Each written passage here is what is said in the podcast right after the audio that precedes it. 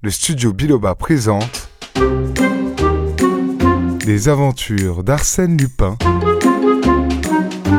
de Maurice Leblanc, lu par Alexis Gouret. Le signe de l'ombre, quatrième et dernière partie.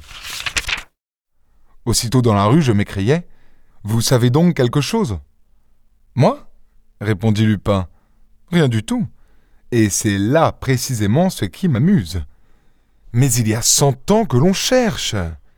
Il s'agit moins de chercher que de réfléchir. Or, j'ai 365 jours pour réfléchir. C'est trop, et je risque d'oublier cette affaire, si intéressante qu'elle soit. Cher ami, vous aurez l'obligeance de me la rappeler, n'est-ce pas?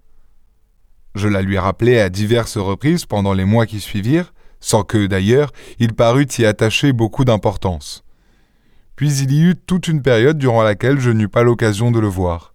C'était l'époque, je le sus depuis, du voyage qu'il fit en Arménie et de la lutte effroyable qu'il entreprit contre le sultan rouge, lutte qui se termina par l'effondrement du despote.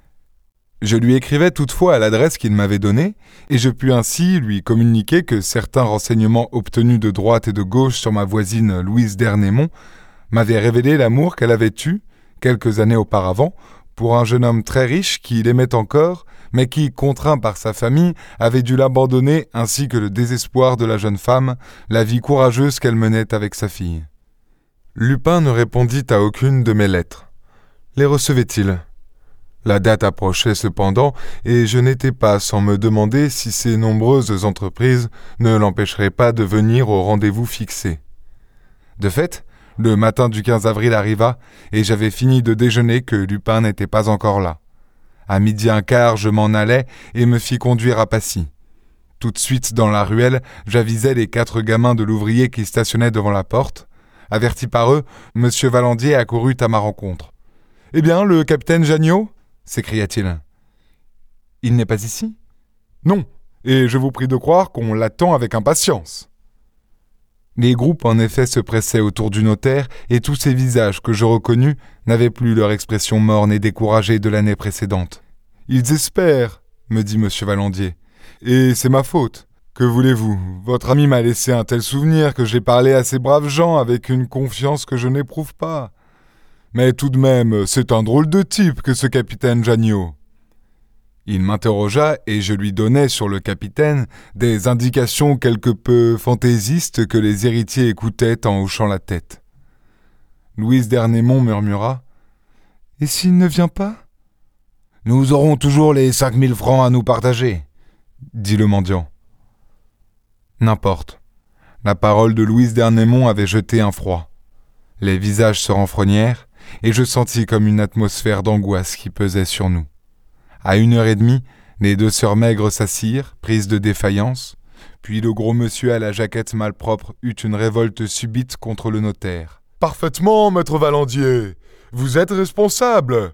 Vous auriez dû amener le capitaine de gré ou de force. Un farceur, évidemment. Il me regarda d'un œil mauvais, et le valet de chambre, de son côté, maugréa des injures à mon adresse. Mais l'aîné des gamins surgit à la porte en criant voilà quelqu'un Une motocyclette Le bruit d'un moteur grondait par-delà le mur. Au risque de se rompre les os, un homme à motocyclette dégringolait la ruelle. Brusquement, devant la porte, il bloqua ses freins et sauta de machine. Sous la couche de poussière qui le recouvrait comme d'une enveloppe, on pouvait voir que ses vêtements, gros bleus, que son pantalon aux plis bien formés, n'étaient point ceux d'un touriste, pas plus que son chapeau de feutre noir ni que ses bottines vernies.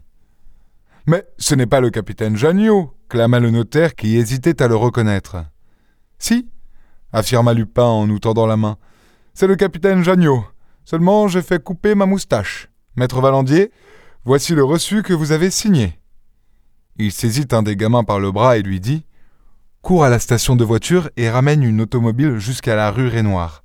Galope, j'ai un rendez-vous urgent à deux heures et quart. Il y eut des gestes de protestation. Le capitaine Janniot tira sa montre. Eh quoi? Il n'est que deux heures moins douze. J'ai quinze bonnes minutes. Mais pour Dieu que je suis fatigué.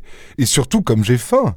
En hâte, le caporal lui tendit son pain de munitions qu'il mordit à pleines dents, et s'étant assis, il prononça Ah, vous m'excuserez, le rapide de Marseille a déraillé entre Dijon et La Roche. Il y a une quinzaine de morts et des blessés que j'ai dû secourir.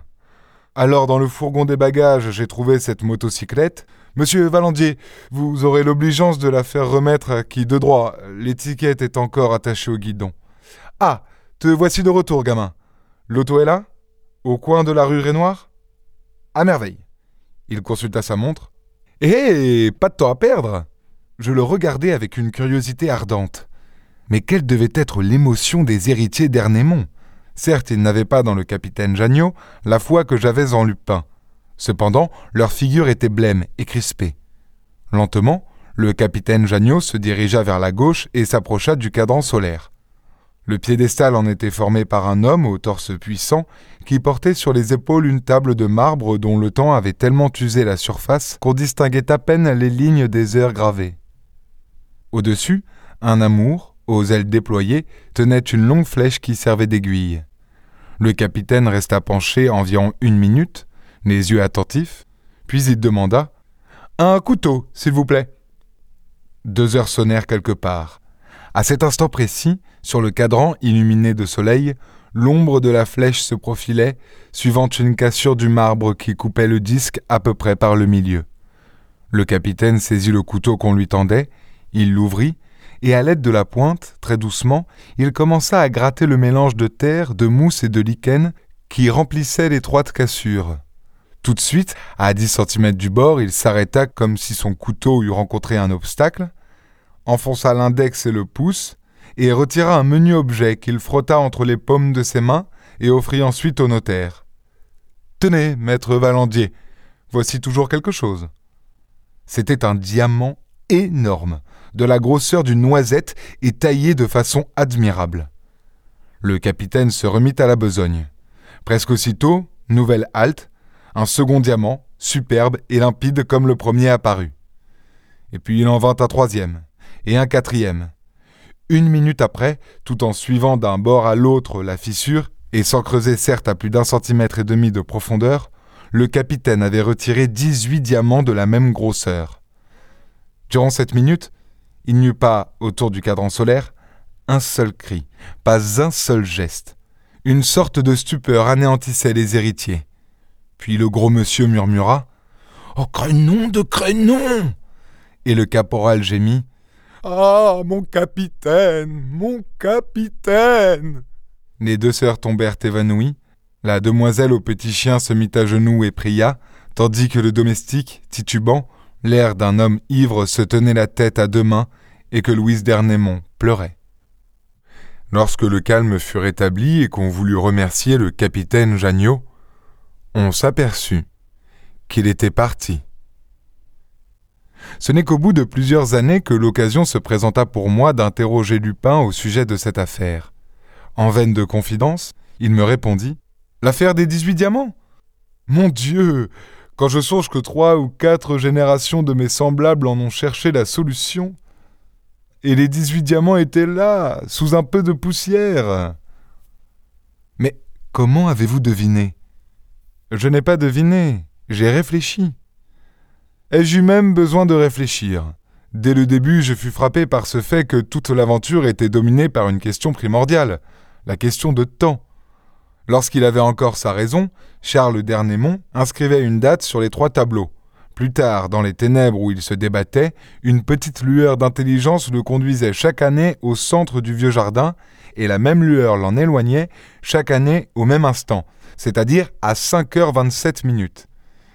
Qu'est-ce qui réglait de la sorte le mécanisme déréglé de ce cerveau? Quelle force supérieure mettait en mouvement le pauvre fou? Sans aucun doute, la notion instinctive du temps que représentait sur les tableaux du fermier général le cadran solaire. C'était la révolution annuelle de la Terre autour du Soleil qui ramenait à date fixe Charles d'Ernemont dans le jardin de Passy. Et c'était la révolution diurne qui l'en chassait à heure fixe, c'est-à-dire à, à l'heure probablement où le Soleil caché par des obstacles différents de ceux d'aujourd'hui n'éclairait plus le jardin de Passy. Or, tout cela le cadran solaire en était le symbole même, et c'est pourquoi tout de suite je sus où il fallait chercher. Mais l'heure de la recherche, comment l'avez-vous établie tout simplement d'après les tableaux. Un homme vivant à cette époque, comme Charles d'Ernemont, eut inscrit 26 Germinal en 2 ou 15 avril 1794, mais non 15 avril en 2. Je suis stupéfait que personne n'y ait songé. Le chiffre 2 signifiait donc deux heures? Évidemment Et voici ce qui dut se passer. Le fermier général commença par convertir sa fortune en bonne espèce d'or et d'argent, puis, par surcroît de précaution avec cet or et cet argent, il acheta 18 diamants merveilleux. Surpris par l'arrivée de la patrouille, il s'enfuit dans le jardin. Où cacher les diamants? Le hasard fit que ses yeux tombèrent sur le cadran. Il était deux heures. L'ombre de la flèche suivait alors la cassure du marbre. Il obéit à ce signe de l'ombre, enfonça dans la poussière les 18 diamants et revint très calmement se livrer aux soldats. Mais l'ombre de la flèche se rencontre tous les jours à deux heures avec la cassure du marbre, et non pas seulement le 15 avril. Vous oubliez, mon cher ami, qu'il s'agit d'un fou, et que lui n'a retenu que cette date, le 15 avril. Soit, mais vous, du moment que vous aviez déchiffré l'énigme, il vous était facile depuis un an de vous introduire dans l'enclos et de dérober les diamants. Très facile. Et je n'eusse certes pas hésité si j'avais eu affaire à d'autres gens. Mais vrai, ces malheureux m'ont fait pitié. Et puis, vous connaissez cet idiot de Lupin. L'idée d'apparaître tout d'un coup en génie bienfaisant et d'épater son semblable lui ferait commettre toutes les bêtises.